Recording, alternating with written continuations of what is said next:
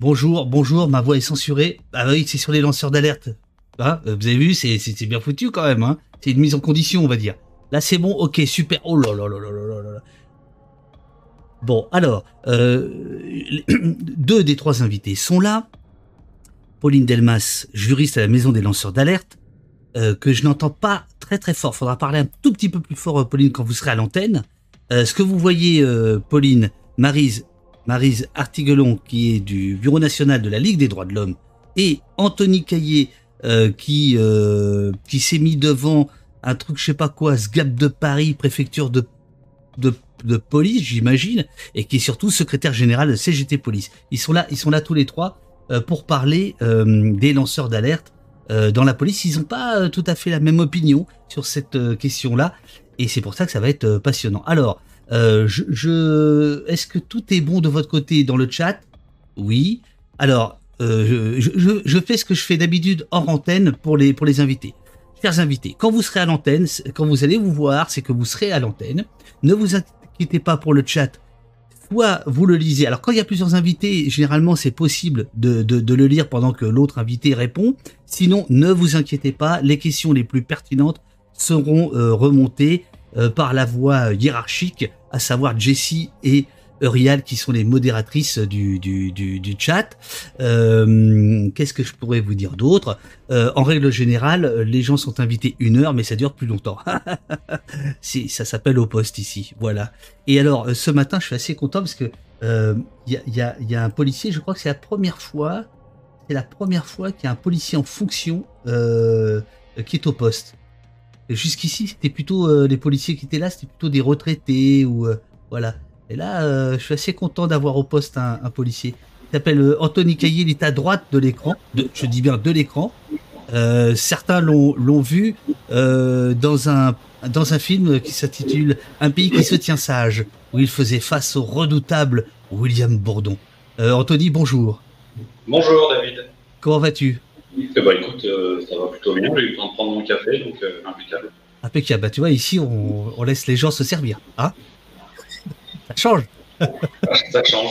Alors on se, on se connaît un petit peu, c'est pour ça qu'on se tutoie, puisque un jour on se rencontre il y a quelques années déjà maintenant en plein euh, gilet jaune sur un plateau de télé, je crois que c'était euh, euh, France TV Info, quelque chose comme ça, et les types pensaient qu'on allait s'engueuler pendant le débat.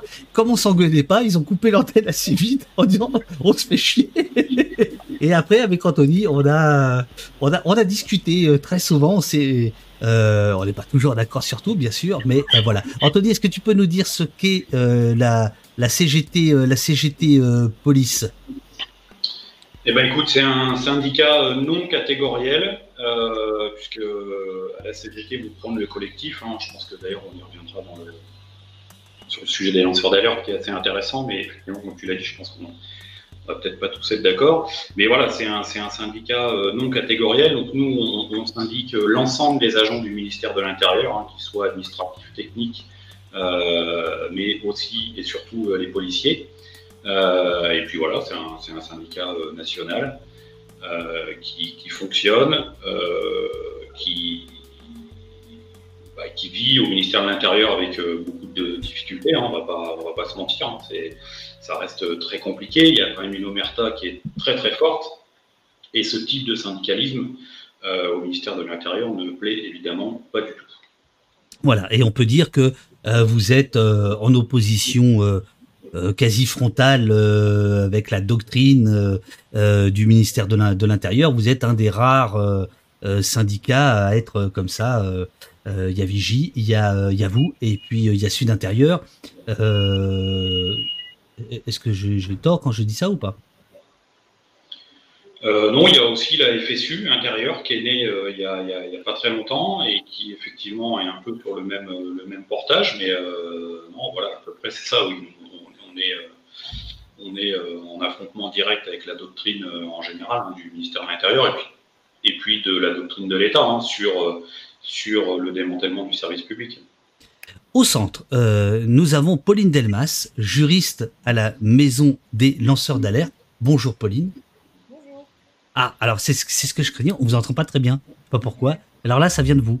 Là, ça vient de vous. Si je me rapproche, est-ce que c'est mieux? Ah, c'est pas tellement mieux. Ouais. Parce que, en fait, euh, quand j'ai mis mes, mes, écouteurs, le son ne marchait plus. Euh, c'est parce que je ne vous entendais plus. J'ai ah. essayé de me connecter peut-être avec un, un autre ordinateur. Peut-être euh, on peut passer à Marie pendant que je fais les petites ah, c'est bien pour nous, dit Jamé. C'est bien pour nous. Oui, mais enfin, elle est quand même très proche, la pauvre Pauline. Elle est, elle est comme ça. C'est quand même pas, pas génial, quoi. euh, bon, euh, bah, c'est comme vous voulez. Euh, dans le chat, dites-moi, est-ce que vous entendez Pauline ou pas? C'est bien pour nous, dit Jamé. Non, c'est pas, c'est pas tel. Alors, Pauline, peut-être que, peut-être que vous pouvez réessayer vos casques. Euh, là, on va, on va passer à Marise et après on revient, euh, on revient sur vous. Pouvez vous reconnecter. Euh, super. À tout de suite. À tout de suite. Marise Artigelon, bonjour. Bonjour.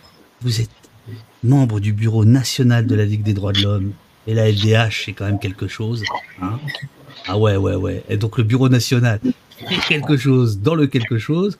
Euh, quel nouveau, euh, que nouveau le plaisir d'être là? Quel, est votre rapport avec les lanceurs d'alerte? Alors, le rapport avec les lanceurs d'alerte est, assez ancien à la Ligue des droits de l'homme, euh, puisque nous avons soutenu notamment Antoine Deltour, mais même avant, il y a eu il y a un historique la défense des lanceurs d'alerte, puisqu'on défend les libertés et, aussi euh, on, lutte contre le racisme, donc euh, en l'occurrence, euh, la défense de M. Ben Mohamed était, était une évidence pour la Ligue des droits de l'homme. Alors, bah, là, vous, vous, avez lâché le nom Amar Ben Mohamed, qu'on a reçu d'ailleurs au poste, lanceur d'alerte. Est-ce que vous pouvez nous, rappeler son histoire ou vous voulez que je le fasse? C'est comme vous voulez. Ah bah, à la limite, je préfère que vous le fassiez. Ah, non, Très bien. Donc, euh, Amar euh, Ben Mohamed euh, est en fonction euh, dans la garde, on va dire, des, des, des gens qui, qui, vont paraître en comparution immédiate au palais de, de, de justice de, de, Paris, euh, dans les, dans les sous-sols, et il a dénoncé certains de ses collègues, notamment féminines, en les accusant de, de, notamment de racisme, d'insultes envers certains détenus. Euh, il a il a porté ça devant devant la presse. C'était à Street Press, je crois. Euh, il avait euh, ça avait été euh, une déflagration quand euh, ça avait été publié. Son témoignage a été publié et depuis il subit les assauts, notamment pour aller très vite de de l'IGPN et du, de l'institution qui euh, lui reproche finalement d'avoir tardé à euh, dénoncer ses collègues et d'être en fait le fautif euh, puisqu'il ne, ne l'aurait pas fait assez. Et je dois dire, puisque puisqu'on est au poste, je dois dire qu'il a été réentendu il n'y a pas très longtemps et je peux le dire, je pense que vous le savez, Marise. Alors pour le coup, Marise, nous on ne se connaît pas, mais je suis ravi de, de faire votre connaissance. Euh, Amar Ben Mohamed a été réentendu il n'y a pas très longtemps, il y a quelques semaines, et notamment il lui reprochait deux choses d'avoir, euh, je crois, témoigné euh, devant le Sénat ou euh, devant des parlementaires, et d'avoir accepté une invitation ici même au poste. Hein. On lui a posé des questions, pourquoi vous êtes venu parler au poste, etc., etc. donc voilà, et il est un peu la figure, la, la, figure qui est sortie du bois des lanceurs d'alerte dans la police. Il y en a d'autres. Euh, voilà. Est-ce que c'est bien résumé ou est-ce que parce que là j'ai improvisé. Hein. Euh, oui, pour moi c'est bien résumé. enfin, je pense que Pauline connaît parfaitement euh, l'histoire et est en première ligne sur la, sur la défense de Monsieur Ben Alors, j'ai entendu qu'une partie, mais de ce que j'ai entendu, ça me semblait pas trop mal. J'en profite pour demander si le micro fonctionne mieux. Tout, tout va bien. Là, c'est parfait. C'est parfait. Euh, oui, non, tout à fait, ça me semblait être une bonne présentation, même si j'ai entendu que la moitié à cause de mes difficultés de connexion. Euh, une petite précision, c'est, pour être la juriste pointilleuse, c'est devant l'Assemblée nationale que Amar Ben Mohamed avait euh, témoigné. Voilà. D'accord. Alors, bah, Pauline, puisque vous avez le, micro, la maison des, lanceurs d'alerte, qu'est-ce que c'est exactement? Ça existe de, depuis quand? Qu'est-ce que qu'est-ce que vous qu'est-ce que vous boutiquez là-dedans?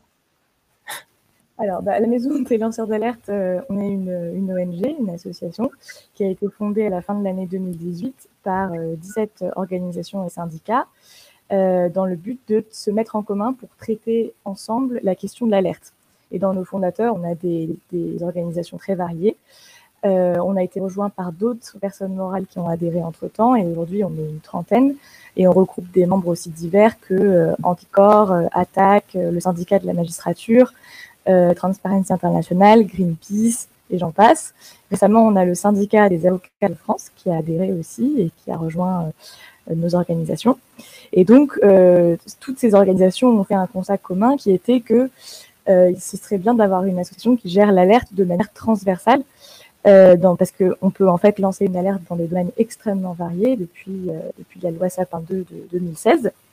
Et la maison des lanceurs d'alerte accompagne des lanceurs d'alerte sur les plans juridiques, médiatiques, psychologiques et financiers, principalement juridiques. C'est-à-dire que la porte d'entrée vers la maison des lanceurs d'alerte, c'est notre permanence juridique, où toute personne qui se considère lanceur ou lanceuse d'alerte peut nous, saisir, pour qu'on examine son dossier et qu'on détermine si, à la lumière des critères prévus par la loi, cette personne est un lanceur d'alerte, et auquel cas on fournit un accompagnement gratuit, sans limite de temps euh, ou, euh, ou, autre, euh, et euh, on donne des conseils juridiques. Euh, on peut aussi, dans certains cas de contentieux stratégique, et c'est très limité, aller jusqu'au procès avec cette personne en essayant de se constituer au procès tiers intervenant. Et sinon, ce qu'on fait quand on, a validé, entre guillemets, un dossier de lanceur d'alerte, ça nous arrive de faire des notes de soutien. Et c'est un document très juridique qui, ressembler à, à des documents d'avocat où en fait on, on explique un rappel des faits et ensuite on explique comment juridiquement cette personne rentre dans la définition du lanceur d'alerte et pourquoi les représailles qu'elle a affrontées sont illégales et devraient être annulées. Et euh, la personne peut produire en justice ce, document et ça peut aider à, convaincre le juge. Parce qu'en fait, aujourd'hui en France, il n'y a pas de statut du lanceur d'alerte qui serait décerné euh, a priori avant toute action. C'est vraiment quelque chose que qu'un juge va pouvoir décider ou non. Euh, et donc, ça suppose qu'il y ait déjà un procès. Dans la majorité des cas, c'est des gens qui ont fait face à des représailles après avoir lancé une alerte et euh, qui cherchent à contester ça. Ils se sont fait licencier, ils se sont fait rétrograder, ils se sont fait suspendre. Voilà. Une, euh, dernière précision, c'est qu'effectivement, on a l'un des lanceurs d'alerte les plus emblématiques qu'on a accompagné, c'est Amar Ben Mohamed, dont on va avoir l'occasion de, reparler lors de ce, ce Twitch. Absolument, euh, absolument. Euh, Marise, quel, est le, le, statut aujourd'hui des lanceurs d'alerte? Est-ce qu'il y a un statut? Donc, euh, Pauline vient de parler de la loi Sapin, 2. Sapin 2. Est-ce que c'est elle qui, qui, qui, qui, cadre les choses? À, quel moment on peut se considérer ou se constituer lanceur d'alerte? Alors, il y a plusieurs, plusieurs questions. c'est vrai que la loi Sapin 2 avait euh, déjà euh, intégré pas mal d'avancées sur la définition du, lanceur d'alerte, euh, mais il y a aussi la loi de février 2022 qui donne une définition et pour laquelle la Maison des lanceurs d'alerte, avec d'autres, et, notamment la Ligue des droits de l'homme, a, a, beaucoup œuvré pour l'amélioration de cette loi en, faisant pas mal de, propositions d'amendements qui ont été euh, adopté. Et donc, euh, euh, bah, le lanceur d'alerte, c'est celui qui dénonce une violation du droit, une violation de, l'intérêt général, donc qui œuvre pour, le bien de, l'intérêt général.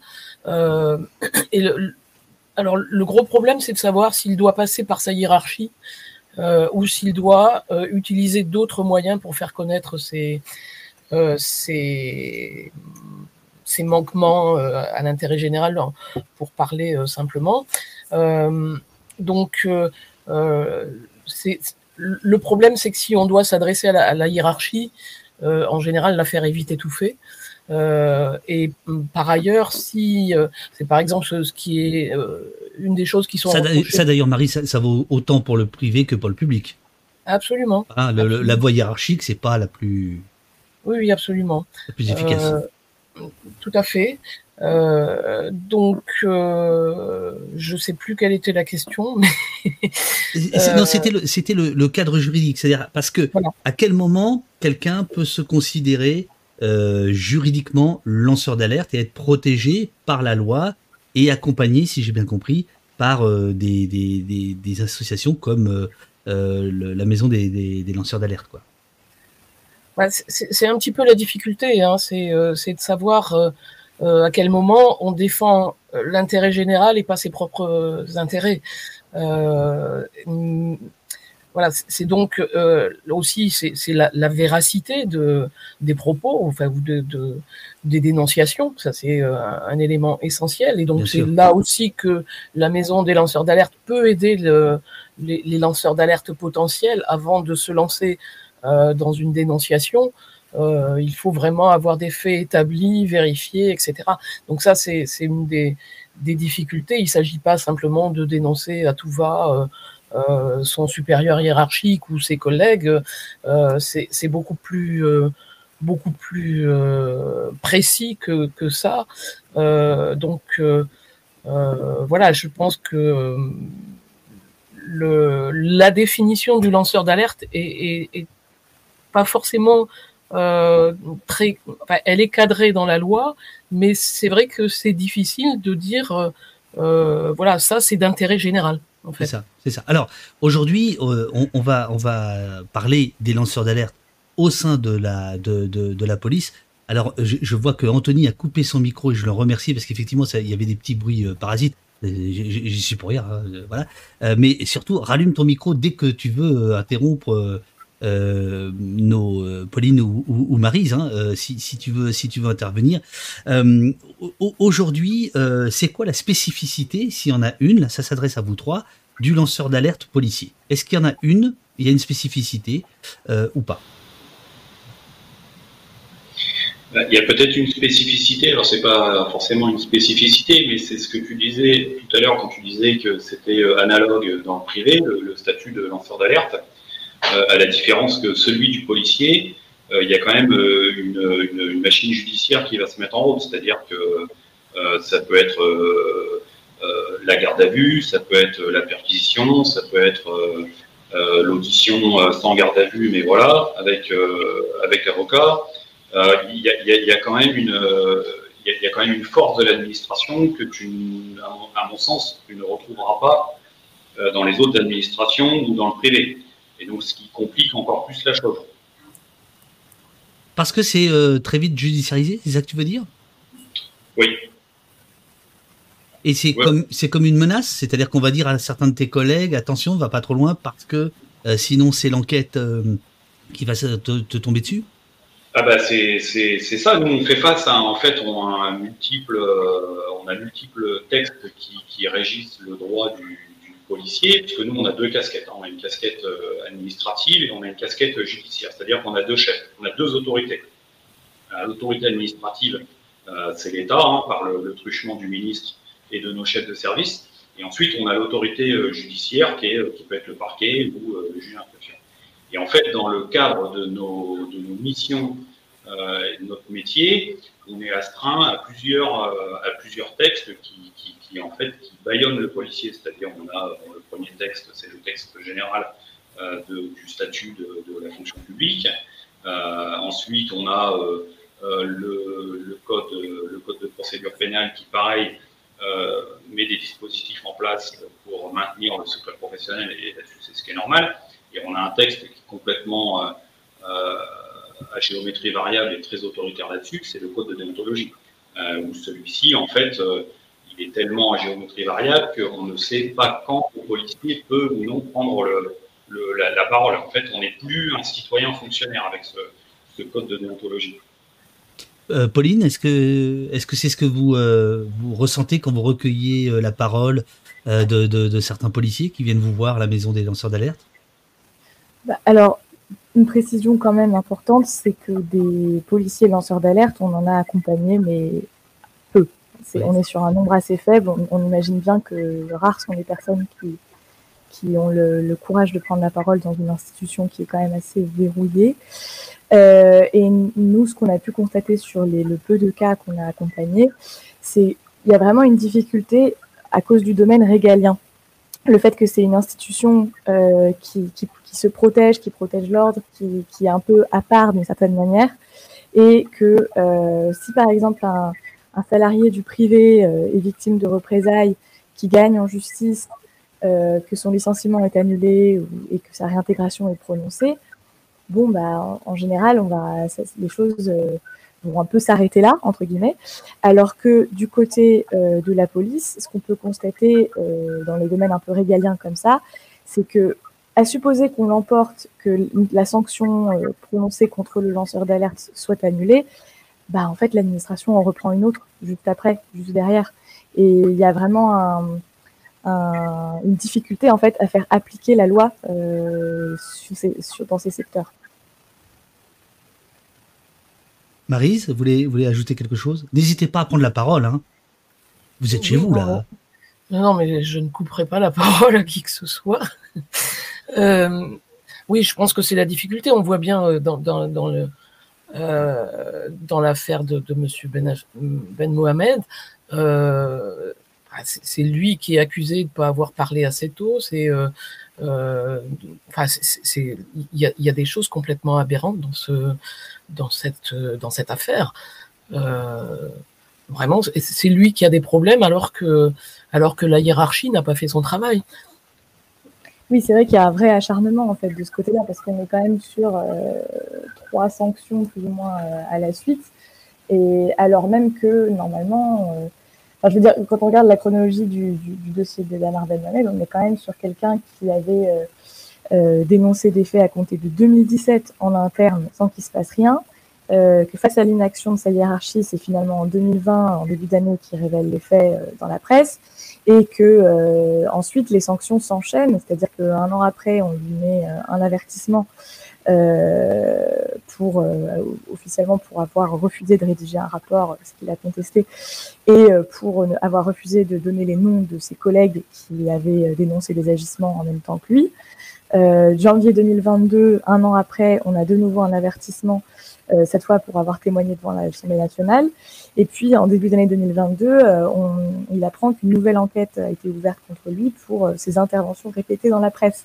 Donc en fait, on est dans un schéma où, au lieu de se calmer ou d'être traité, l'alerte semble finalement donner lieu à plus de sanctions encore, et que à chaque fois que on s'attendrait à ce que la révélation publique et une certaine indignation fasse retomber les choses, bah, en fait, l'administration reprend une sanction derrière, un avertissement euh, année après année.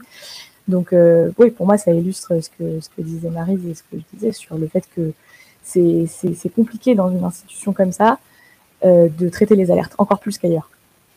Donc, est-ce que, est que, Anthony, si je dis que la, l'omerta est, est, est, fabriquée, elle est, elle est, elle est, oui, elle est, est, préparée, est-ce que c'est ce que j'exagère Est-ce que c'est mon côté anti-flic?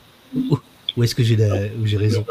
Non, euh, non, non, tu as parfaitement raison. L'omerta, elle est, euh, complètement euh, mise en place déjà bah, par l'administration et, on est quand même dans un corps paramilitaire hein, où la grande majorité des flics sont encore en tenue. Donc déjà, il y a une hiérarchie très lourde et très pesante, avec un, nous, on a un régime du travail très dérogatoire, donc ce, qui, ce, qui, complique la chose. Hein, euh, les, comment, les premières sanctions euh, vis-à-vis du policier qui va commencer un peu à, élever la voix et à dire un peu ce qu'il pense, euh, les premières sanctions, ça va être son calendrier à l'année, ses, congés, c'est tu vois les rappels au service. C'est des petites brimades. Hein. Tu seras là le week-end, c'est toi qui feras le 24 décembre, c'est toi qui feras le 31 décembre et ainsi de suite quoi. Exactement, on va commencer par ça, mais ensuite il y a tout euh, ce, ce, corpus de textes euh, qui, est, qui, est, juste, euh, qui est juste impensable. Et donc comme en plus on fait affaire à des délits, puisque tout ça est délictualisé, sont des infractions pénales, donc le policier se retrouve de facto en garde à vue. Donc là il y a une inflation qui est, qui est énorme. Moi je refaisais très rapidement les policiers lanceurs d'alerte que j'ai connus, moi j'en ai pas connu beaucoup, mais j'ai connu Philippe Pichon, commandant de police à l'époque qui avait dénoncé euh, euh, le voilà, le SNIC, il est plus dans la boîte. J'ai connu CM Sweden qui avait fait un bouquin, je ne sais pas si vous vous souvenez, Omerta dans la police, qui avait mhm. dénoncé l'agissement à la part à Orly. Elle n'est plus dans la boîte. nous, on a eu Ludovic Fayol chez nous au syndicat pour l'affaire Geneviève Leguet. Il n'est plus dans la boîte. On a eu Thierry Tintoni. Euh, pareil, euh, bon, lui, il a réussi à aller jusqu'à la retraite, mais enfin bon, avec, euh, il a pris cher, hein, ça a été très bon. Thierry Tintoni, c'était RG, RG préfecture de police de Paris, c'est ça Non, hein c'était, non, c'était le, le l'ASDAT, c'était l'antiterro. Ah oui, l'antiterro, ouais, pardon. voilà, donc c'est, c'est quand même extrêmement. Donc c'est des signaux en fait qui sont envoyés par l'administration et de dire voilà, on fait des exemples. et je pense que voilà, ça calme, ça, ça, calme effectivement les ardeurs de, des quelques rares policiers courageux qui auraient envie euh, de parler, de dénoncer euh, les choses qu'ils qui, qui souhaiteraient dénoncer, euh, bon, c'est extrêmement compliqué. Hein. Pauline, il y a plusieurs questions dans le chat. Je ne sais pas si vous arrivez d'ailleurs à voir le chat sur votre, sur votre écran. Non, vous n'y arrivez pas. Qui, demanderait quand même une ordre de grandeur. Aujourd'hui, sans forcément donner de nom, vous, vous gérez combien de policiers lanceurs d'alerte dans la maison des lanceurs d'alerte?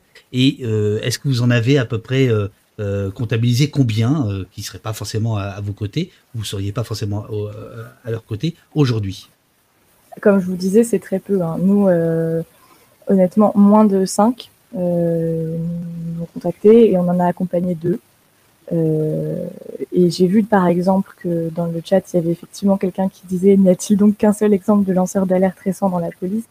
Je pense que c'est vachement lié à la confidentialité de ce type de dossier aussi. C'est que comme on le voit avec Amar, la révélation publique a fait a beaucoup aggravé euh, sa situation en fait euh, en termes d'avertissement. Et donc, par exemple, le, les, les, rares autres cas qu'on accompagne sont des cas où malheureusement on peut pas en parler. Euh, enfin, c'est très sensible et, et je peux pas développer plus que ça. Mais pour vous répondre, oui, il y en a peu. Et quand il y en a, c'est souvent géré euh, de manière euh, confidentielle, sensible et le, le, recours en place publique, enfin le fait de d'aller s'exprimer dans les médias et tout, c'est vraiment le dernier recours.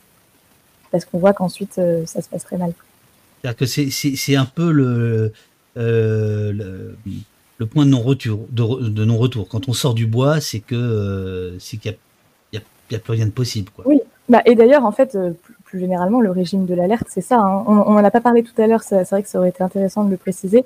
Euh, vous, vous aimez bien préciser, hein, Pauline. Hein. Votre truc, c'est oui. préciser. À chaque fois, vous dites Non, mais attendez, c'était pas. Allez-y, allez J'adore, j'adore.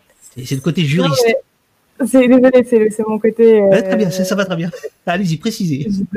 non, mais en fait, c'est important que les que les gens aient ça en tête parce que le, le y a, en fait, il y a une protection du lanceur d'alerte qui est pas toujours facile à faire appliquer. Ouais. Euh, du tout, surtout euh, dans l'institution policière, mais aussi ailleurs. Et cette protection, elle est conditionnée au respect d'une procédure. C'est-à-dire que là, ça a changé avec la nouvelle loi qui est passée en début d'année, euh, où on a un peu assoupli cette procédure. Mais en théorie, et jusqu'au mois de septembre, quand la nouvelle loi entrera en vigueur, on est sur un, système où d'abord, il faut en parler en interne. Si ça donne rien, on peut en parler à l'autorité judiciaire ou administrative, en externe, mais uniquement euh, aux, autorités. Et seulement en dernier recours, quand on n'a pas eu de nouvelles euh, depuis trois mois après avoir saisi ces autorités, là seulement on peut commencer à en parler en place publique. Euh, Amar Ben Mohamed, il avait scrupuleusement respecté cette procédure et ça n'avait rien donné. Mais euh, ça, me semblait important de, préciser qu'on ne peut pas, en théorie, aller tout de suite euh, en place publique, révéler une alerte, sauf dans des cas de, de danger grave et imminent. Donc il y a quand même des exceptions, mais le, le principe c'est de ne pas commencer par la révélation publique.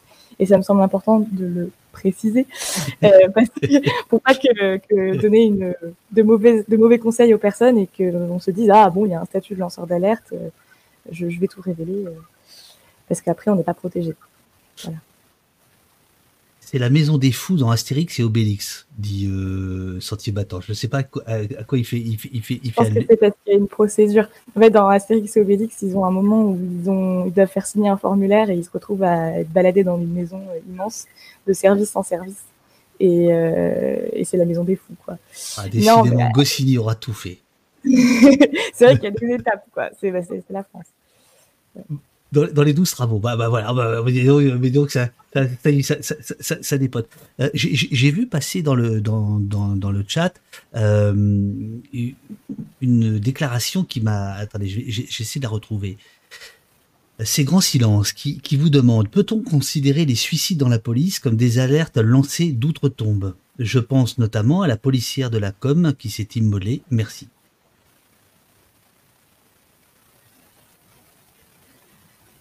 Anthony, peut-être peut-être sur les suicides dans la police, qui est, qui, est l'angle mort total. 29 depuis le début de l'année. on est à 40 ou 50% de taux de suicide au-dessus de la moyenne nationale dans les autres professions. Donc ça doit quand même interroger le ministère. on a eu un bobo de la sécurité, souvenez-vous, ah public, public, sauf, sauf le débat sur le suicide euh, qui a été fait à huis clos. Euh, voilà, pourquoi on ne sait pas. D'ailleurs, on n'a même pas de compte rendu là-dessus. Donc c'est euh, extrêmement grave. et oui, on, bah, on, presse les gens, on, leur fait faire des choses qui, pour lesquelles beaucoup les gamins passent le concours n'ont jamais imaginé faire. Hein. je pense que l'épisode des Gilets jaunes, on va en souffrir très longtemps. Il y, a énormément de policiers, quoi qu'on en pense, euh, qui ont très mal vécu cette, euh, cette période euh, et, et, l'emploi qu'on leur a demandé de, de, faire. Et donc oui, le, le, suicide, c'est une forme de... C'est bah voilà, des appels au secours qui, qui n'arrivent pas en fait à pas à faire écho dans le, dans le milieu du travail. Donc les gens, c'est leur seul entre guillemets, c'est la porte de sortie. C'est extrêmement compliqué. Mais et, pour revenir sur la précision euh, de Pauline.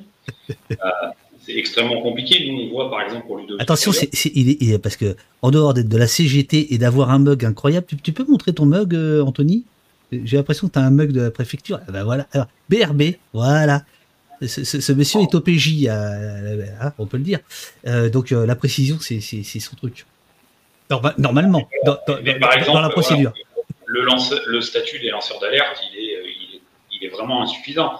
Moi, je prends l'exemple de Ludovic Fayol qui a dénoncé euh, euh, la charge euh, sur les retraités là, à Nice et donc qui a blessé grièvement Geneviève Leguet.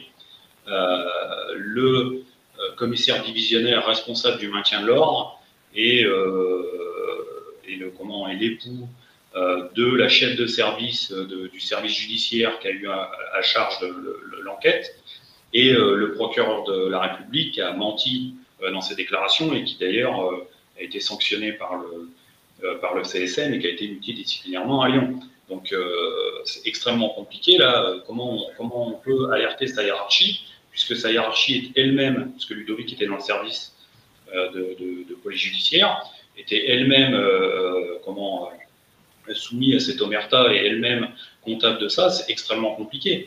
On, on, le voit bien. Donc nous, il y a, enfin, à l'époque, Ludovic n'a trouvé que le moyen de la presse, euh, ce, qui est, ce, qui est, ce, qui, du coup l'a exposé tout de suite. Et là, on voit bien, c'est là où nous. Est-ce que, est que, Anthony, je, me trompe euh, Est-ce que euh, il n'y a pas eu une enquête particulièrement serrée pour savoir qui avait parlé à la presse? Oui. Ah, c'est ça, c'est. Peut-être qu'il faut raconter ça, parce que c'est complètement dément cette histoire. Ludovic a fait l'objet de plusieurs gardes à vue, il a fait l'objet de plusieurs perquisitions. Euh, la journaliste qui a mis en lumière ça a, été, a fait l'objet aussi. Euh, je ne sais pas si elle a été placée en garde à vue ou si c'était sous le régime de l'audition libre. En tout cas, audition libre. Voilà, elle a été entendue euh, très longuement à l'IGPN, justement pour essayer de, de, trouver les sources de l'article. Donc on voit bien qu'il y a quand même un, un, acharnement. Alors que pour le coup, euh, aujourd'hui, tout le monde convient de dire qu'il y a disproportion, euh, il y a eu. Il y a également eu, euh, il faut le rappeler, il y a eu un, commandant de la force publique, qui était un gendarme, qui a refusé l'ordre donné par ce fameux commissaire divisionnaire, hein, qui s'appelle Rabasushi, qui a refusé. et a priori, la gendarmerie, donc le directeur général de la police, de la gendarmerie nationale, n'a pas souhaité, en tout cas, d'enquête disciplinaire à l'encontre de son, euh, de son euh, subordonné, ce qui n'a pas du tout été le cas euh, vis-à-vis de Ludovic. Et à ce sujet, une chose assez grave qui, s'est passée sur le plan législatif, c'est que je vous disais qu'il y, a une protection du lanceur d'alerte. ce que j'ai pas précisé, c'est que depuis, que cette protection existe, depuis 2016, il y avait certaines choses qu'on ne pouvait pas faire rentrer dans l'alerte, qui étaient couvertes par des secrets. Et on considérait que c'était, ça devait rester en dehors du champ de l'alerte parce que c'était des secrets trop importants et euh, que Euh, et que du coup, si je, je, révèle des faits qui sont couverts par ce type de secret, je ne peux pas être protégé par le statut de lanceur d'alerte. Quel, type de secret bah, Justement, en, 2000, en 2016, dans la loi telle qu'elle était, il y en avait trois. Le secret médical, le secret avocat-client et le secret de la défense nationale. Dans ces cas-là, ça ne veut pas dire qu'on pouvait rien faire, mais c'était des, procédures spécifiques beaucoup plus restrictives. Et un, une chose assez grave, c'est que dans la nouvelle loi euh, qui est passée en mars 2022, qui globalement euh, renforce la protection du lanceur d'alerte, il y a beaucoup d'avancées, euh, on pourra éventuellement en discuter, mais il y a un recul vraiment très net, c'est que cette loi, elle a gardé les trois secrets dont je vous parle, mais elle en a ajouté deux autres qui désormais ne peuvent plus être considérés comme des alertes. Et ces secrets, c'est le secret des délibérations judiciaires, donc ça c'est euh, les jurys d'assises qui délibèrent par exemple, donc mhm. ok, et le secret de l'enquête et de l'instruction. Et ça, ça veut dire que dans un cas comme l'affaire Geneviève Leguet, dont on parlait juste avant, avec euh, un agent de police qui, qui, a voulu révéler des faits parce que dans l'enquête en question, euh, on s'est aperçu que, des, que, que, la femme du commissaire qui avait décidé de la charge était en charge de l'enquête sur la manifestante blessée bah, c'est des, des, révélations qui peuvent être couvertes par le secret de l'enquête. Donc ça veut dire qu'on a un cas là où aujourd'hui, paradoxalement, alors qu'on a une loi qui était censée mieux protéger les lanceurs d'alerte, le policier qui révélerait ce type de fait, il pourrait être poursuivi pour violation du secret de l'enquête et il bénéficierait pas du statut de lanceur d'alerte, même s'il fait tout bien, euh, comparé à ce que c'était avant.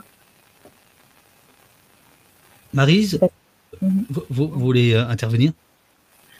Euh, oui, non, mais en plus, euh, moi, ce que je voulais euh, dénoncer aussi, c'était le double discours avec Darmanin qui s'indigne que les, les décisions alors, concernant Monsieur Ben Mohamed, qu'il s'indignait à un moment donné que les, les sanctions décidées par l'IGPN n'aient pas été prises, n'aient pas, pas été appliquées, et, et, et, après, en même temps, il y a un acharnement contre contre Amar Ben Mohamed. Donc euh, euh, il y a ce double discours et il y a bon la loi évidemment ça n'a pas été euh, n'a pas été écrite par par Darmanin, mais c'est vrai que ce gouvernement n'a pas aidé à, étendre les les comment dirais-je les garanties qu'on peut apporter aux lanceurs d'alerte. ce que vient de, préciser Pauline en, en l'occurrence. Donc c'est vraiment un statut très très complexe, très compliqué. Euh, là, on parle effectivement de, de, la police, mais euh, euh, c'est vrai que au, départ, on a eu la directive secret des affaires, qui était aussi une menace énorme contre les lanceurs d'alerte. Absolument. Oui. Voilà, donc c'est vrai que c'est un statut très très complexe. c'est vraiment des personnes qui sont entre leur conscience euh, leur volonté de dénoncer euh, des, des, des, faits euh, et, et, et l'avenir qui attend ces personnes.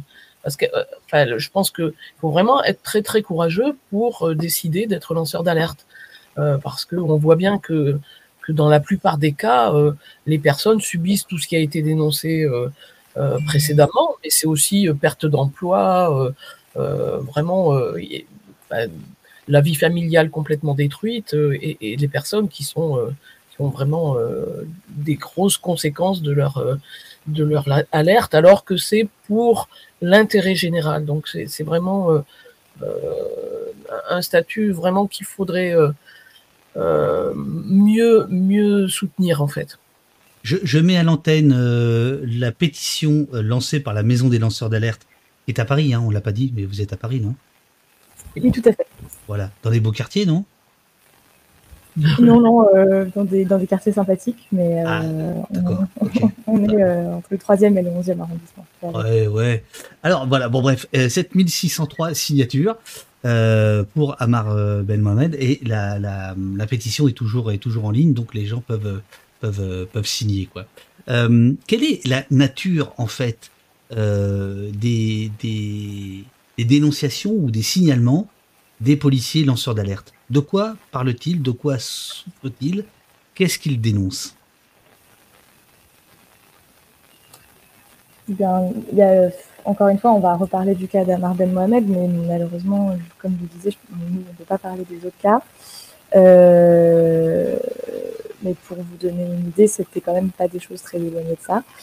Euh, on est sur des, des, actes de maltraitance, des personnes qui sont sous la responsabilité de la police. Donc Amar Ben Mohamed, c'était au dépôt. Euh, donc euh, on parle de, euh, de privation, privation d'eau, privation de, de nourriture, d'insultes racistes mises sur ces personnes. sinon, il y a aussi des vols qui ont été dénoncés avec des, des, des saisies, des policiers qui vont se servir dans, dans, ce qui a été confisqué euh, à, des, à des personnes arrêtées pour trafic de stupéfiants ou des choses comme ça. Donc c'est plutôt ce type de fait. On est à la fois sur des actes de racisme et de maltraitance euh, et sur des actes de vol, de, vol de, biens. Alors, il y a quand même d'autres cas qui sont, qui sont connus. Je, je, pense notamment à ce, à ce policier de Rouen euh, qui, je crois, a, a, fait condamner, parce que je crois qu'il y a une condamnation qui est tombée là euh, euh, récemment, euh, qui ah non non pardon je me, je me trompe là je parle de excusez-moi je, confonds avec le groupe Facebook où, des, policiers ont été ont été condamnés. Mais je, là, je pensais au fait à ce policier rouennais qui avait révélé des échanges racistes le concernant de ses collègues à, son sujet. Donc le racisme, par exemple, fait partie des, des, des dénonciations. Non, c'est pas tout à fait pareil là, dans ce cadre-là, parce que là, il est victime. Oui.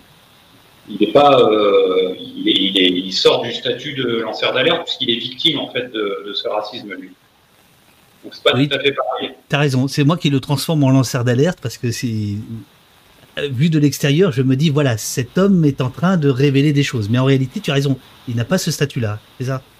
Hum.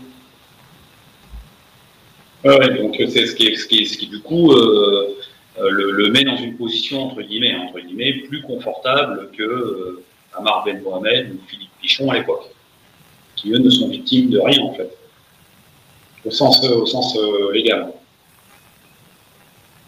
Euh, Marise n'a pas l'air tout à fait d'accord. Ah, pardon Marise, attendez, je, vous ai coupé parce qu'il y avait un petit, bout, un petit bruit de fond, mais c'est bon. Allez-y. Euh, si, si, je suis tout à fait d'accord. Hein, euh, ah, c'est vrai. Oui, oui, non. Euh, c'est vrai que les victimes n'ont pas le statut de lanceur d'alerte, puisque le lanceur d'alerte dénonce des faits qui sont contraires à l'intérêt général en général. Mais c'est vrai que dans la police, il y a effectivement énormément de, de, de, cas de malheureusement de cas de racisme. Euh, bon, je pense que euh, c'est un, un, vrai, un vrai problème, euh, mais qui est plus général que le, le, la question des lanceurs d'alerte. Mais je dire pense Anthony, oui. Euh, oui, non, ça, c'est, je suis complètement d'accord avec ça. Hein. Là-dessus, on est sur un, on, on est sur euh, quelque chose de beaucoup plus euh, globalisant. ça a toujours été quand même un corps droite. Hein, ça, il ne faut pas le nier.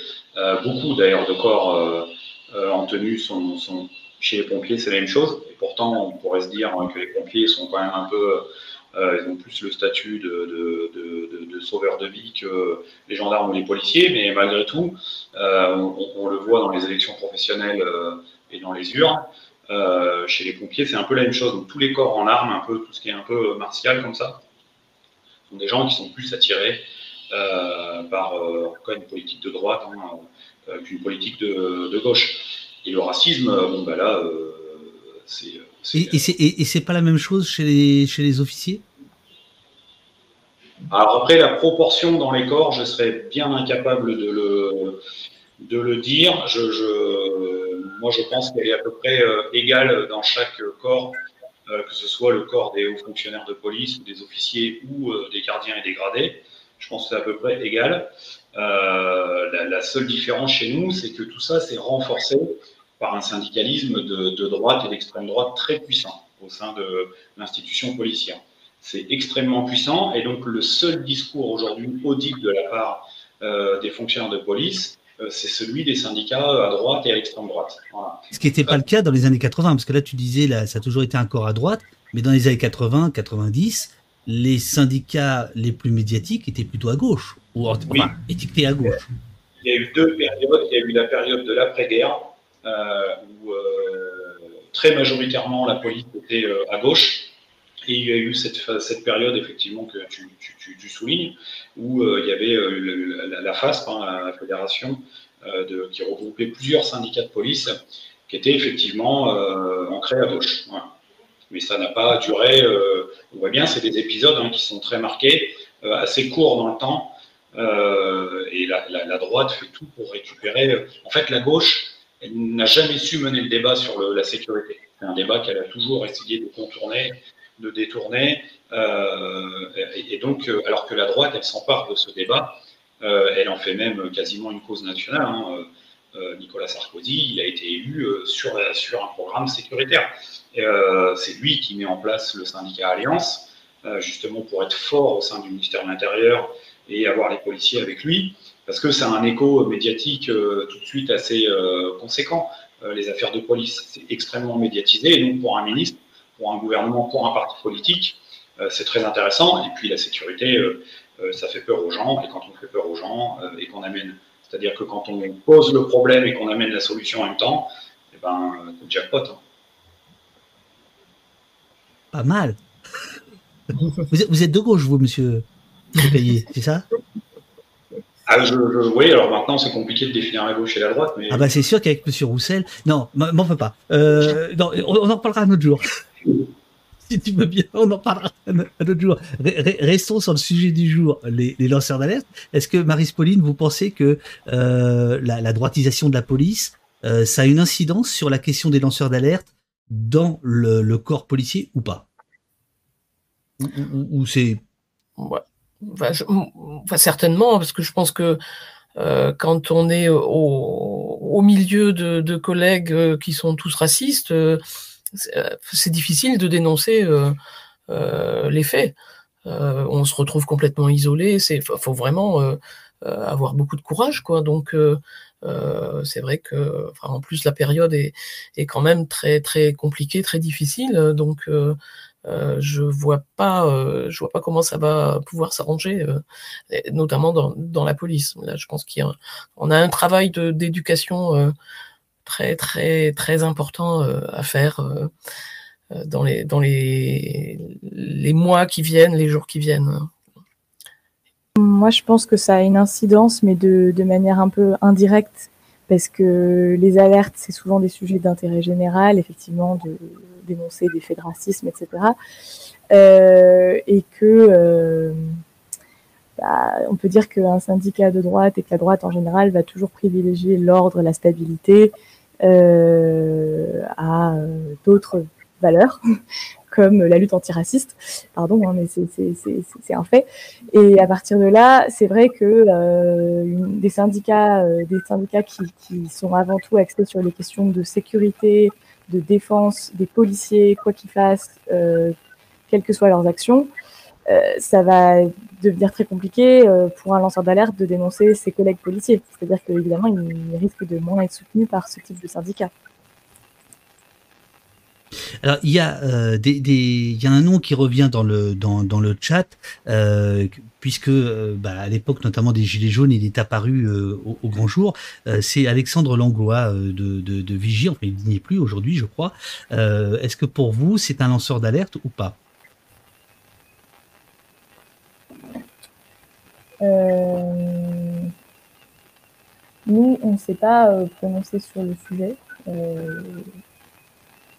Ou, est-ce que c'est simplement un policier voilà, qui a apporté une autre, euh, une autre vision justement médiatiquement euh, que celle qui était donnée jusqu'ici par euh, Alliance, Synergie voilà, mais que pour autant on, ne pourrait pas juridiquement qualifier de, de, de, de, lanceur d'alerte?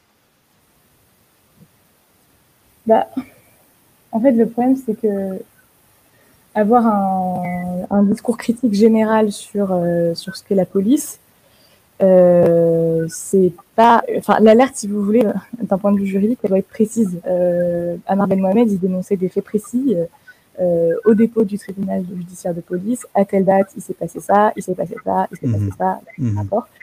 Et, euh, et là, euh, quand on est sur une critique générale de d'actes de, de, de, de, la police et de la la manière dont elle fonctionne, euh, c'est pas que c'est pas valable du tout. Hein, c'est pas ce que je dis, mais au sens purement juridique, ça ne revient pas à, une alerte. D'accord. Marise, peut-être ou... Oui, non, c'est le même avis que, que Pauline. Hein, c'est plus un, euh, une intervention euh, politique au sens, euh, sens noble du terme. Euh, quelles, sont les, avancées, s'il y en a, euh, ces dernières années euh, pour les lanceurs d'alerte au sein de la police? Ou est-ce que, parce que là, jusqu'ici, ce dont vous avez parlé, c'est tous ceux qui sont sortis du bois, ils se sont pris, ils étaient dans le viseur, quoi. Est-ce qu'il y en a qui ont gagné? À tout à l'heure, Anthony a fait une liste assez terrible de, policiers tombés, ah, parce qu'il disait euh, un tel, plus dans la boîte, un tel, plus dans la boîte, une telle, plus dans la boîte. Bon. Euh, bah, là, par exemple, là, par exemple, c'est pas une très très bonne émission pour faire de la publicité pour les. vous êtes policier, venez parler, tout va bien se passer. C'est pas l'impression. Ah non, mais je vais avoir un discours un peu pessimiste personnellement, mais euh, de manière générale, la protection des lanceurs d'alerte est en train de s'améliorer. En tout cas, sur le plan législatif, c'est-à-dire qu'on on fait passer des lois qui renforcent la protection. Après, nous, sur le terrain, ce qu'on voit, c'est que c'est toujours très compliqué et qu'il y a un monde entre euh, les droits garantis et la manière dont, les situations se passent, quoi. Euh, donc, mais dans l'ensemble, on constate que s'il si fallait qualifier ça sur 15 ans, on dirait que ça va dans le bon sens.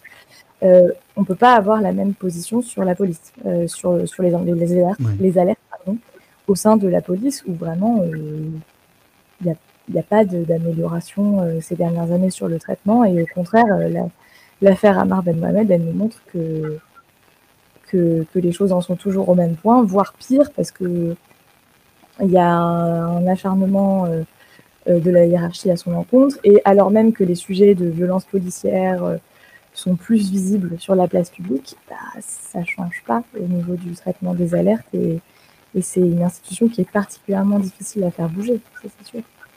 Toi, Anthony, à la fois en tant que OPJ et secrétaire général de CGT Police, est-ce que tu sens euh, des différences ces 5 ou 10 dernières années euh, concernant l'omerta dans la police ou concernant justement le, fait que certains briseraient cette omerta, qu'il y aurait plus de discussions euh, à la machine à café ou avec le patron, avec la hiérarchie, ou au contraire, tu as l'impression que ça, ça recule? Non, non, ça, clairement, ça recule. Euh, depuis notamment qu'on n'a plus de syndicalisme de gauche euh, suffisamment fort. Et donc la contradiction, elle est, euh, elle est assez faible. voilà, c'est pour ça que moi, je, je, je, moi, je suis syndicaliste et je, pars du principe qu'effectivement, bon, le lanceur d'alerte, c'est une chose, euh, mais n'oublions pas quand même les luttes collectives et au travers des luttes collectives, les luttes individuelles. Et c'est celles-ci qui vont faire le collectif. Et que euh, moi j'invite en tout cas les collègues policiers euh, qui auraient des choses à dénoncer et des choses à dire, d'en parler à leur syndicat. Et, et c'est au syndicat de porter le dossier. Et là, pour l'administration, c'est beaucoup plus compliqué. C'est extrêmement plus compliqué. D'ailleurs, moi, je vais te reprendre sur, le personnage de Langlois. Non, c'est pas un lanceur d'alerte puisqu'il s'est toujours exprimé au travers de son mandat syndical. Donc, euh, le syndicat, euh, et notamment la CGT, il a toujours, euh, il a toujours manifesté effectivement quand il y avait des choses qui n'allaient pas. Il a toujours dit des choses qui n'allaient pas. Il a toujours dénoncé les dérives des employeurs. Donc ça, c'est pas voilà. Et, en fait, c'est le mandat syndical. Voilà, c'est ça que tu dis. Parce que Alexandre Langlois a fait partie du même syndicat que le tien, la CGT Police. Voilà, c'est peu connu, mais.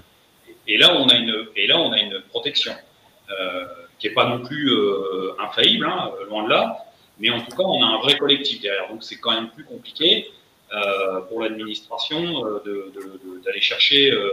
moi, si on me rapporte des faits, c'est moi qui vais aller voir le ministre avec les faits. C'est pas la personne qui a vécu et qui a été témoin, euh, d'un mésusage de, tel ou tel fichier ou de, d'actes de racisme ou de violence. Euh, voilà. donc là, on n'est plus du tout.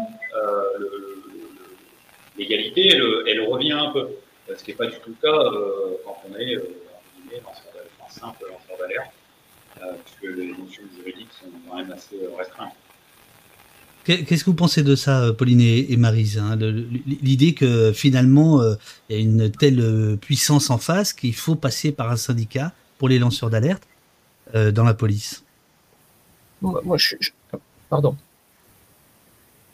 Allez-y, allez-y. Allez-y, Marise. Alors, euh, moi, je suis tout à fait d'accord avec Anthony. Je pense qu'il faut absolument euh, réhabiliter le rôle des syndicats euh, parce que toutes les avancées dans la société, on, les doit quand même énormément aux, syndicalistes qui se sont battus depuis depuis des, des, années et des années. Donc évidemment, dans la police, ça, ça paraît essentiel compte tenu de euh, tout ce qu'a expliqué Pauline de la difficulté de euh, d'être lanceur d'alerte.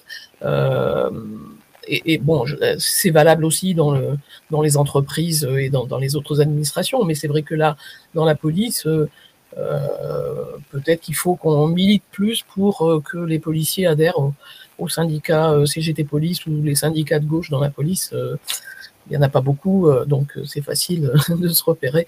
Mais euh, vraiment, je pense que c'est ce que, dit Anthony, c'est vrai que c'est plus facile pour lui d'aller voir le ministre et, de dénoncer des faits. Donc, euh, c'est une solution. Elle n'est pas toujours évidente parce qu'il n'y a pas forcément un syndicaliste accessible.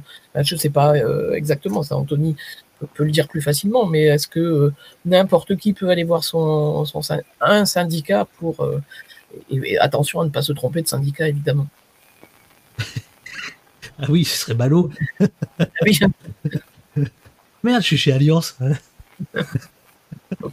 Euh, euh, je suis très d'accord hein, sur le fait que vraiment euh, le rôle des syndicats il est crucial.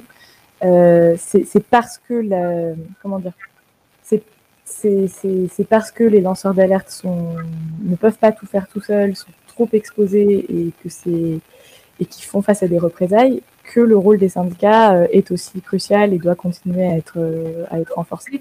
Et d'ailleurs, les syndicats, ils travaillent avec les lanceurs d'alerte. Hein. Nous, on, a des syndicats dans notre conseil d'administration.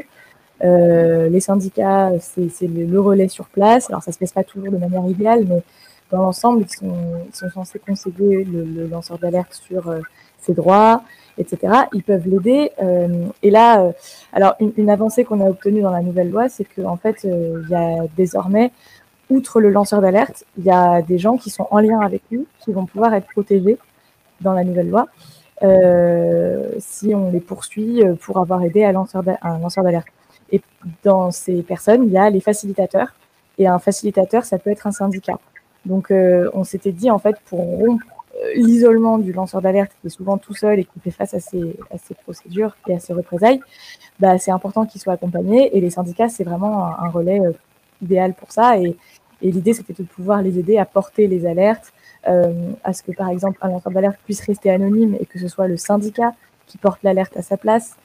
Euh, voilà, donc euh, oui, moi je suis et, et, ça vaut plus, à la limite, dans la police pour toutes les raisons qu'on a racontées tout à l'heure, qu'on a expliquées tout à l'heure sur la difficulté, que dans d'autres corps de, de, métier bah, je, pense qu'Anthony aura une réponse euh, plus, plus euh, sur le terrain que moi, mais tout ce que je peux dire, c'est que oui, enfin, encore plus dans la police, il y a ce sujet dans le sens où les syndicats qui ont le plus de poids aujourd'hui dans la police, on l'a dit, sont des syndicats très à droite que c'est peut-être pas les plus sensibles aux questions de racisme et discrimination quand c'est d'autres collègues qui sont mis en cause.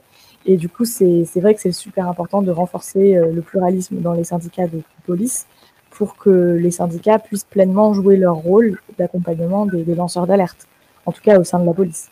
Il y a 19 Guillaume 72 qui propose euh, il faut faire un numéro vert pour les lanceurs d'alerte, ligne directe chez Darmanin. c'est pas con. Euh, et Sorcière 62 pose une question peut-être pour, pour, pour Anthony. Le ou les syndicats de gauche de police envisagent-ils de publier des témoignages réalisés sous anonymat pour démontrer les problèmes au sein de la police Ou est-ce que la maison des lanceurs d'alerte pourrait se lancer là-dedans? Ah bah, nous, en tout cas, c'est ouais, effectivement quelque chose auquel on n'a pas pensé. Ça, ça peut être une bonne idée si, euh, en tout cas, on est destinataire de, des témoignages. Euh, oui, là, du côté de la, de la maison. Là, il faut rapprocher votre micro, là, euh, ah, pardon. On peut être considéré comme des facilitateurs et du coup, c'est des choses qu'en théorie, on devrait pouvoir faire. Alors sur, euh, sur, sur, les syndicats, là, il y a, y, a, y a, pas mal de, de, de, questions qui se posent. Mais euh, déjà, par exemple, vous, euh, la Maison des lanceurs d'alerte ou la LDH, avec quel syndicat travaillez-vous euh, plus, particulièrement? Et Anthony, est-ce que toi, tu pourrais nous faire un, rapide euh, tour du propriétaire? Il y, a, combien de syndicats de gauche dans la police euh, et qu'est-ce qu'ils représentent? Bah, y a, Nous, on est le plus gros des, petits syndicats, hein, donc avec à peine 3% aux élections de 2018. Ce qui, ce, qui, pose quand même question hein, sur la pluralité syndicale au sein de la, de la, police. Ensuite, tu as la FSU intérieure et les Sud solidaires intérieurs. Hein. Après, le reste, malheureusement, on n'a plus euh, le GP que toi tu as connu dans les années 80-90. Il est complètement, euh, il est complètement mort, hein. il a été transformé. Il est à la remorque du, euh, du syndicat Alliance. Là, on voit que l'UNSA, qui était, qui est censée être une confédération, bon, voilà, assez proche des idées de la CFDT, qui n'est pas sur, sur, en tout cas sur, un principe révolutionnaire, euh, a annoncé qu'elle allait faire euh, des listes communes avec l'Alliance. Donc ça aussi, ça doit quand même nous interroger. Euh, ça doit, moi, je, trouve ça quand même assez. Il faut qu'on soit sensible à tout ça. Il hein. faut, faut, regarder ça de près parce que ça va conditionner énormément de choses. Hein. Et Pauline Marise, avec qui vous travaillez comme, comme syndicat? Si, si vous pouvez le dire. Hein, je... Oui, bah, nous, de notre côté, euh, dans les organisations euh, membres de la Maison des lanceurs d'alerte, on a beaucoup de syndicats. On a euh, CFDT cadre, CFDT journaliste, euh, le, le, SNJ, Syndicat national de journalistes CGT, Solidaire, Solidaire Finances Publiques, UGIC CGT aussi. Et ouais, voilà pense que j'en oublie peut-être un ou deux, mais c'est euh, vraiment des orientations assez variées. Pour, pour, euh, pour, la Ligue des droits de l'homme, on travaille avec euh, euh, pratiquement tous les syndicats d'une manière générale. Après, dans la police, c'est vrai que ces dernières années, on a on avait un petit peu de mal à trouver des interlocuteurs, mais je pense qu'avec avec CGT, on a il y a, des notamment des des émissions euh, communes euh, sur certains euh, plateaux. voilà, mais j'espère que on va on va pouvoir et je pense que vraiment maintenant il faut enfin maintenant ça fait un moment qu'on essaye de, lutter contre les idées d'extrême droite mais je pense qu'il faut vraiment là réunir toutes les forces et, et, ça passe notamment par les syndicats pour lutter contre contre ces idées là euh, Morgan Cox euh, vous pose une question. Pourquoi les syndicats n'ont pas pris la place de Monsieur euh, Amar Ben Mohamed? Silence. La, la place Et parce qu'il n'est pas venu les voir, c'est ça? Parce que, parce que je, je, non, je vais laisser Pauline parce que moi, je ne sais pas si je peux tout expliquer. Donc, ah, si, non, mais allez-y. Hein, euh, c'est parce que, en fait, Amar euh, Ben Mohamed était syndiqué au SGP et qu'il a alerté son syndicat et que son syndicat n'a pas voulu.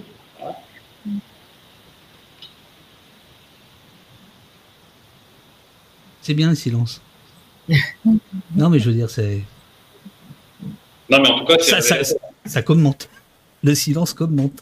Non, mais voilà, c'est révélateur euh, du, du syndicalisme policier quand même.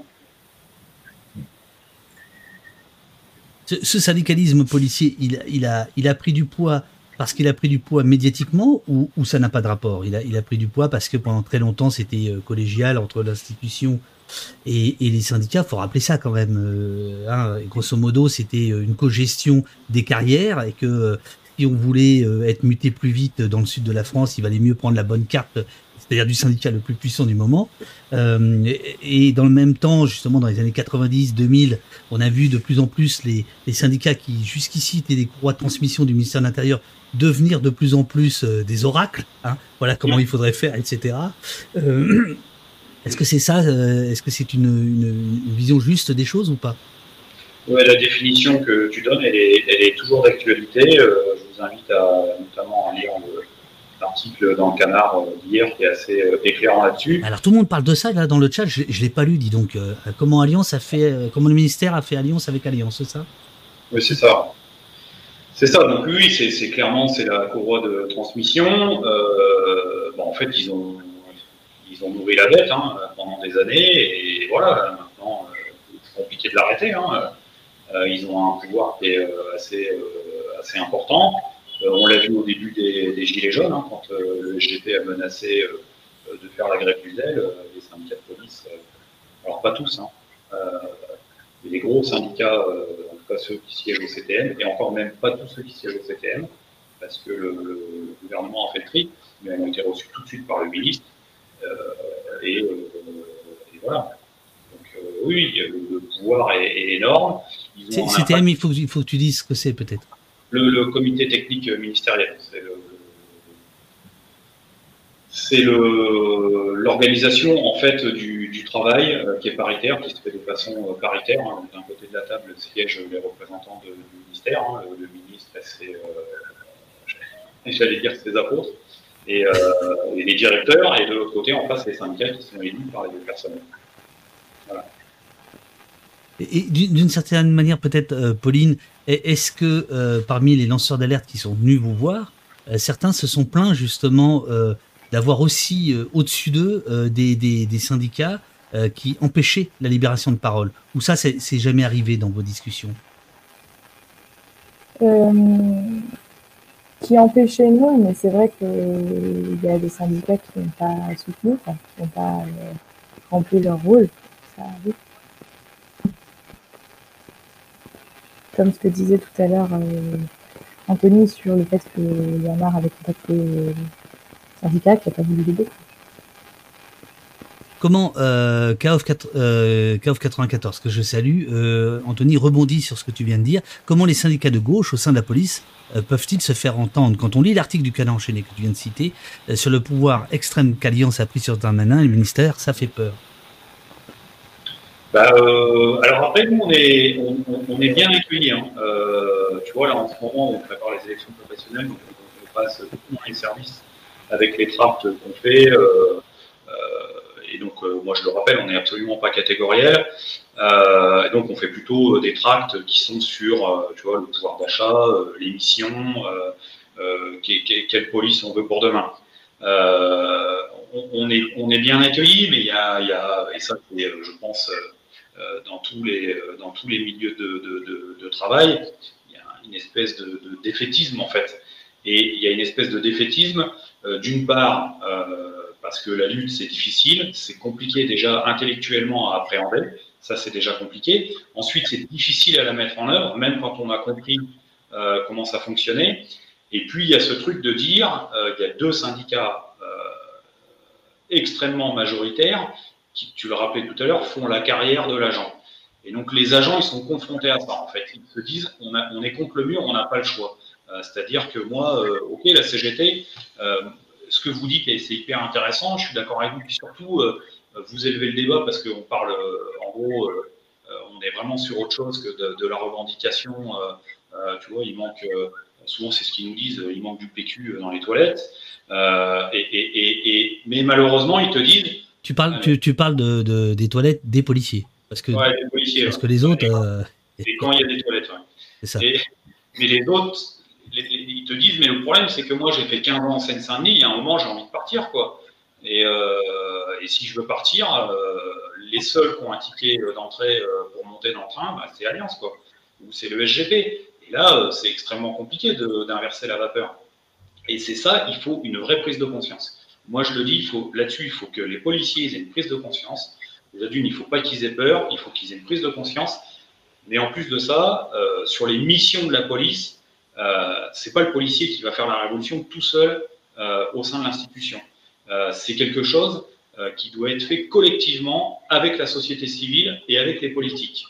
mais la société civile, elle doit absolument mettre son grain de sel là-dedans, parce que c'est son service public et c'est donc sa police. Et c'est donc à elle de décider les missions qu'elle veut confier à sa police et la doctrine de l'usage de la force de la police nationale aujourd'hui. Voilà, ça ne peut pas être euh, que quelques décideurs euh, au gouvernement de l'usage et de l'emploi de la force, et notamment de, comment on est quand même les garants des libertés publiques et individuelles. C'est quand même une responsabilité qui est quand même extrêmement forte. ça, ça ne peut pas être décidé que par un seul homme ou une seule femme à la tête d'un ministère. Ce n'est pas possible. Pauline, Marise, est-ce que vous voulez rebondir? Non, non. Euh, enfin, moi, j'ai rien à ajouter, sauf que je pense qu'il faut effectivement qu'on travaille ensemble. Il euh, faut vraiment, euh, voilà, que, la Ligue des droits de l'homme puisse aider les, syndicats de police, notamment CGT Police, mais et, inversement, je pense qu'il faut vraiment qu'on fasse connaître leur travail et, essayer de, de lutter contre, des syndicats comme Alliance, surtout les, idées qu'ils véhiculent. Il y a une question d'Émile Cheval qui, qui, se pose à, vous trois. Euh, que pensent les invités de l'élection de tous ces députés euh, Rassemblement national du point de vue des lanceurs d'alerte dans la police et ailleurs? Est-ce que vous pensez que ça peut avoir une incidence?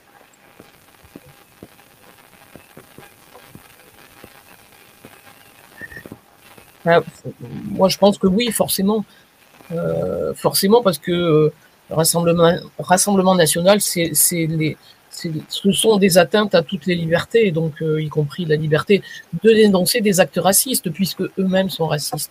Ils ont beau se, donner une nouvelle image, ce sont des racistes, et ça, il faut pas l'oublier. Euh, Anthony, le, le, le FN, c'est important dans la, dans la police. Euh, le, je, je, je, vais juste introduire un petit truc. Euh, J'ai été très frappé justement quand Alliance avait reçu les quatre candidats de droite et d'extrême droite. Euh, tu sais, euh, dans le petit cinéma où ils avaient d'abord vu un magnifique film qui s'appelle Le Bac Nord, et puis après ils avaient reçu des candidats. Ils, ils, avaient choisi ce film-là, pas un autre. Bon, c'est comme ça.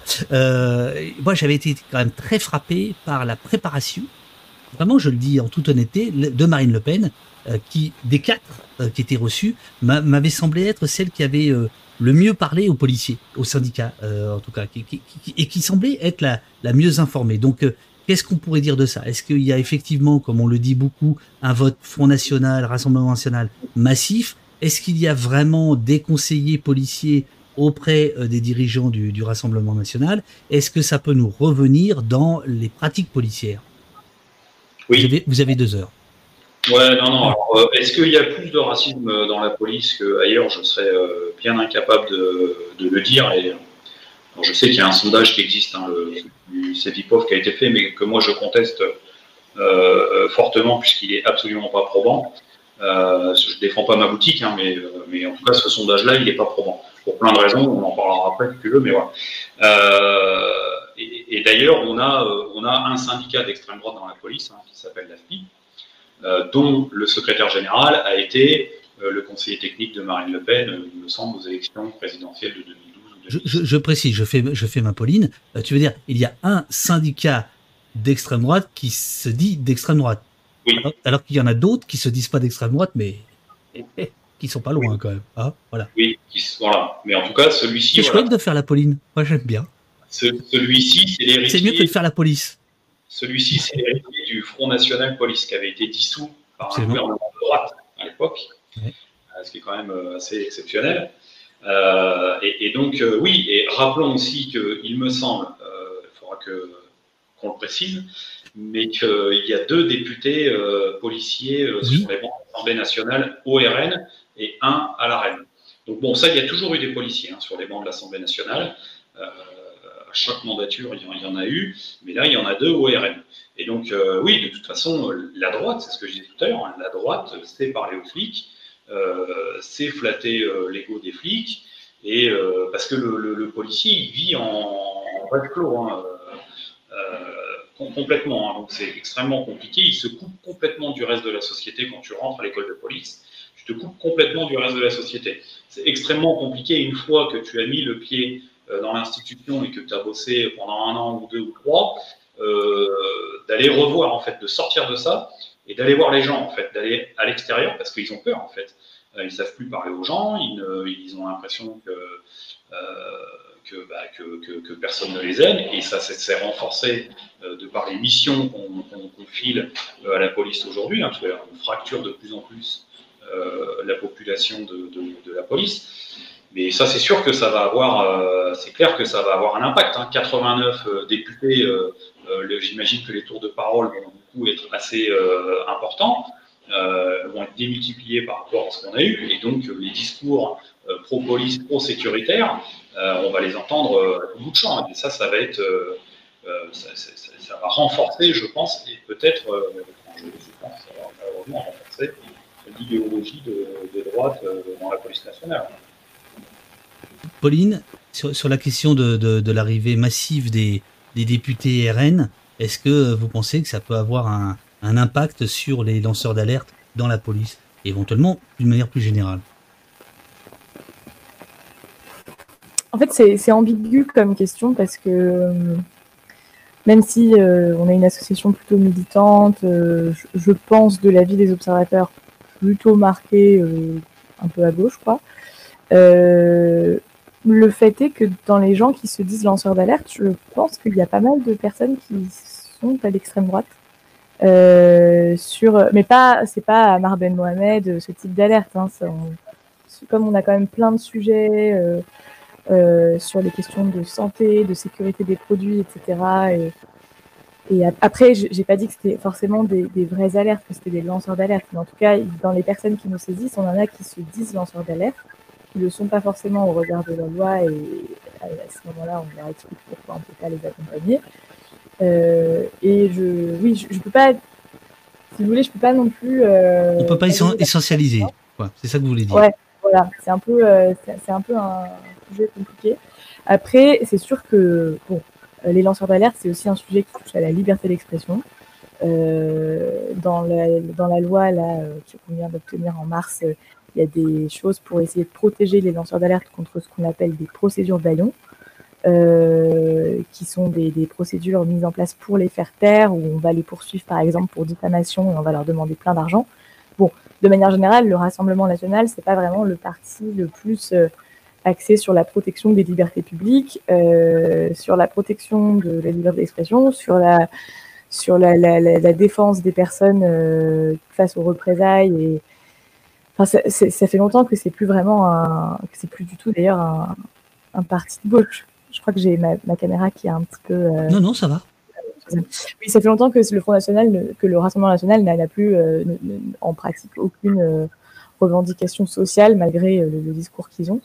Et donc, je suis pas sûre que sur le plan législatif, ils œuvrent beaucoup à la protection des lanceurs d'alerte. Tout ça pour dire ça. Voilà. Gaël vous demande si vous êtes d'accord, on, fait un petit tour de piste des, questions du, chat et puis après je, je, vous laisse à vos, occupations, parce que vous, Pauline, aujourd'hui, c'est la journée internationale des lanceurs d'alerte, c'est bien ça? Tout à fait. Euh, c'est le grand jour quand même. Anthony, je pense qu'il a une commission, un truc, euh, je sais pas quoi, un de bureau euh, quelque part. c'est ça. Et Marise, je ne sais pas. Je ne sais pas la Ligue des droits de l'homme, je ne connais pas assez les us et coutumes. Est-ce qu'il y a des gens à exclure? Je déconne, je déconne. Non, mais bon, voilà, vous avez, des choses à faire. Alors, euh, rapidement, euh, Gaël Fredouille, euh, selon vous, y a-t-il une différence entre les policiers de l'Hexagone et dans les Outre-mer en termes de racisme et de lanceurs d'alerte? Aucune idée pour ma part. Oui, je, je sèche un peu aussi. Jamais vous demande, y a-t-il des pays exemplaires en Europe sur ce sujet des lanceurs d'alerte dans la police ou c'est un grand retard, y compris à l'étranger? Est-ce qu'il y a des meilleures pratiques? Bah, des meilleures pratiques, ça, je je, je, je sais pas, il faudrait demander aux spécialistes. Mais euh, en tout cas, il y, a des, euh, il y a des organes indépendants de contrôle. Donc, à mon avis, c'est facilitateur, euh, ce qu'on n'a pas en France. Hein, je parle de l'IGPN et de l'IGGN. moi, je pense que en, réponse à ça, en fait, c'est marrant parce que c'est vraiment deux sujets hyper différents pour le coup. en Europe, on a plutôt une bonne législation en France sur les lanceurs d'alerte. Ça ne veut pas dire qu'elle est parfaitement appliquée, mais on est parmi, euh, si on compare sur tous les pays européens, on n'est est pas trop mal. On est, même plutôt dans les, pays avec une législation très protectrice des lanceurs d'alerte. Par contre, euh, sur le sujet du contrôle de la police, euh, là, on a des voisins qui font bien mieux que nous.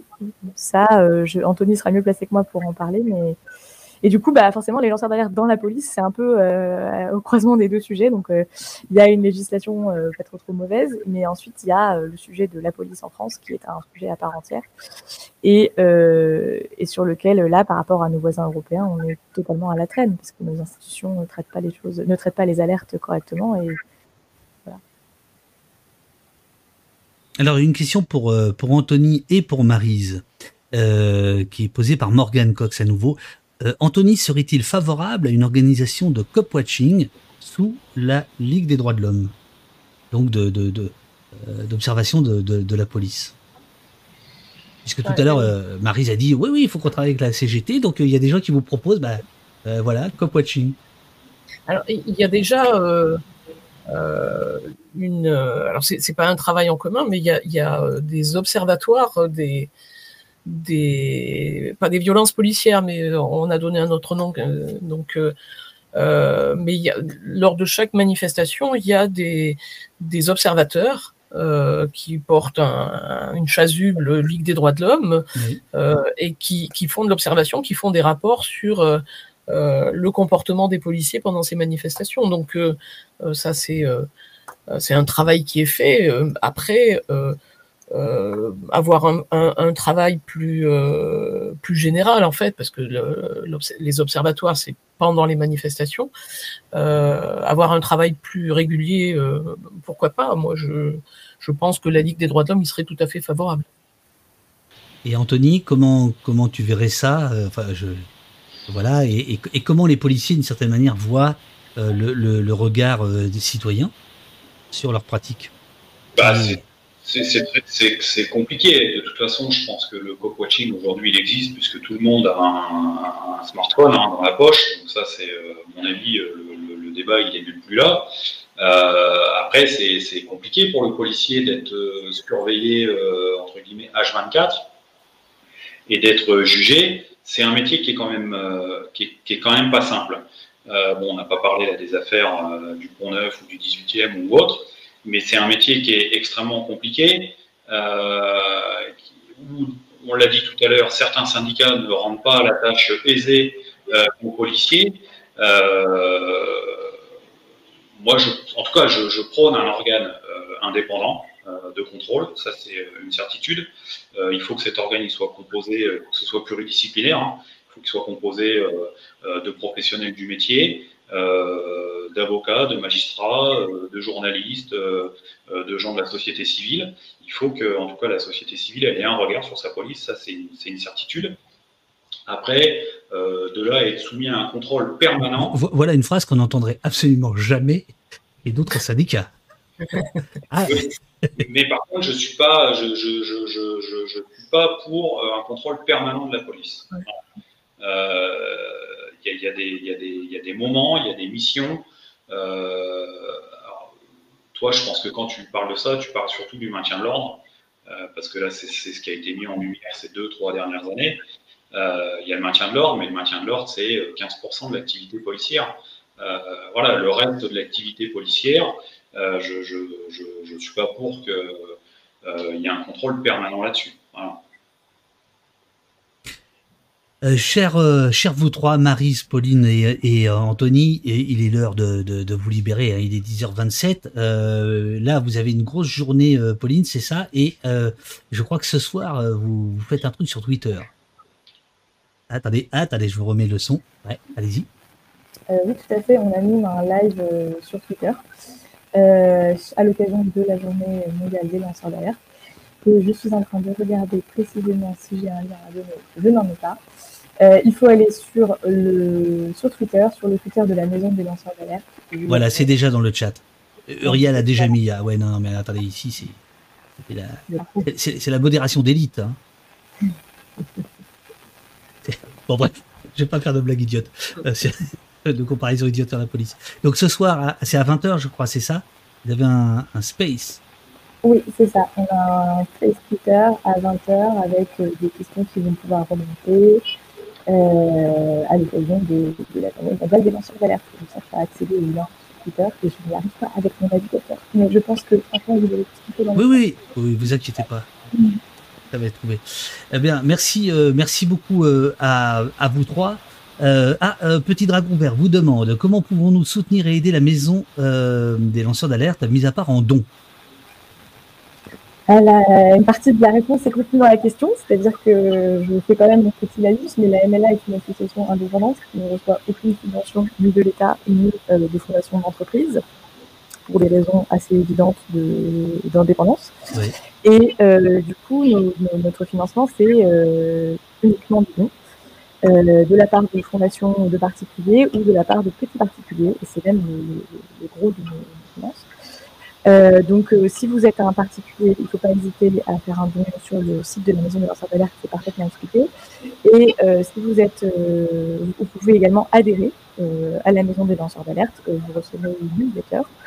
Et si vous êtes une association ou que vous désirez en fonder une et que ça vous intéresserait, les personnes morales sont également les bienvenues et, euh, et euh, mais, ensuite, mais, mais, euh, petit dragon vert, hein, petit dragon vert hein, qui, qui, qui, travaille sous pseudonyme, hein, parce que euh, ici on sait qu'on est quand même un petit peu lu. Euh, dit, je donne déjà, mais j'ai envie de faire plus. bah, en fait, on, on, a parfois des bénévoles qui nous contactent et on voit ce qu'on peut faire en fonction des compétences de la personne. Euh, il faut, euh, ça, ça, dépendrait un petit peu. Après, je vais pas vous mentir que notamment tout ce qui est euh, permanence juridique et tout, à cause de la confidentialité des dossiers, on peut pas donner à des bénévoles de, des responsabilités importantes là-dedans. Donc ça peut être de l'aide ponctuelle pour des événements. Et sinon, un secteur où, pour le coup, on recherche un bénévole motivé, c'est euh, sur la question informatique. On a régulièrement euh, des, des, difficultés avec nos outils parce qu'on tourne avec que des outils euh, open source et, et, euh, et d'accès libre. Et du coup, euh, ça, nous, ça nous serait très utile d'avoir des personnes un peu motivées en informatique pour nous aider ponctuellement sur certains points. En tout cas, il ne faut pas hésiter à nous écrire euh, à l'adresse contact.mlalert.org mlalert.org euh, pour, pour voir un petit peu euh, s'il si y a quelque chose qu'on pourrait faire ensemble. Faites gaffe quand même, parce que l'informatique, c'est quand même le meilleur moyen de, de tout espionner. Mais bon, euh, ah, voilà. On prend nos précautions. j'imagine, j'imagine. Merci beaucoup. Oui, Marise? Oui, non, juste ajouter euh, euh, que tout le monde peut adhérer à la Ligue des droits de l'homme. Hein. pas besoin d'être policier, pas besoin d'être juriste, tout le monde peut adhérer. Et, et je voudrais aussi euh, penser qu'on n'oublie pas euh, quelqu'un euh, qui est entre lanceur d'alerte et journaliste, qui est euh, Julian Assange. Bien sûr. Euh, et normalement, il, il, devrait y avoir une manifestation de soutien le 3 juillet à République. Je n'ai pas toutes les informations, mais vraiment, vraiment, c'est une cause qu'il faut défendre. Et euh, Anthony Caillé, secrétaire général de la CGT Police, euh, là, je pense pas que tu puisses faire de retap ici. Euh. c'est pas, c'est pas. Je pas, il y a peut-être des policiers qui, qui, sont dans le dans, dans le chat. Euh, voilà, merci, merci à tous, merci pour votre travail, vous dit Evozan. Euh, Tachi vous dit merci Marise, Anthony et Pauline, c'était passionnant. Euh, David Chase vous dit développeur dispo pour filer des coups de main. On peut avoir le mail. Alors, il faudrait redonner le le, le, le, le, mail, euh, Pauline. Pas de problème. Je sais pas si je peux l'écrire moi dans le chat. Ah si, vous pouvez l'écrire si vous avez un compte. Voilà. C'est la première fois que je fais ça. Euh, voilà, c'est voilà, super. Euh, et puis, euh, qui d'autre? Euh, Sorcière 62, merci à tous de cet échange extrêmement intéressant. Euh, Sabrina, merci infiniment à vous trois pour cet entretien. Bonne journée. Euh, Mebel dit, je sais pas ce que ça veut dire. La police belge, c'est Windows XP. Bon, je sais pas, c'est un message codé. Euh, euh voilà. Euh, Marié dit 100%. Oui, Assange, dit Gaël. merci pour votre courage, vous dit Nostalgique, et pour nous informer. J'ai eu plaisir à vous connaître. C'était très éclairant. Merci d'avoir parlé d'Assange. Euh, Mm, voilà, il y a de la pub pour Pierre Jox qui a soutenu le programme de la NUPES et je pense que ça tenait la route. Merci pour l'entretien, vous dit Émile Cheval. Merci, vous dit euh, Morgan, euh, Morgan Cox. Nicotine 70 a une question pour le jeune Anthony Caillé. Où puis-je trouver un mug BRB Oh non, c'est pas vrai. Achetez, le mug au poste, putain. c'est pas vrai ça. Oh là là, qu'est-ce que c'est que cette concurrence déloyale? Aïe aïe aïe. Bon voilà. Euh, bel été à vous trois. Et puis, euh, c'était vraiment un plaisir. Et euh, Anthony, euh, je te reconvoquerai peut-être seul au poste euh, un jour. Euh, bien envie de te faire passer sur le grille. Et Pauline et Marise, vous revenez quand vous voulez, évidemment. C'était un plaisir de faire votre connaissance. Voilà. Merci. Merci, merci, merci à vous trois.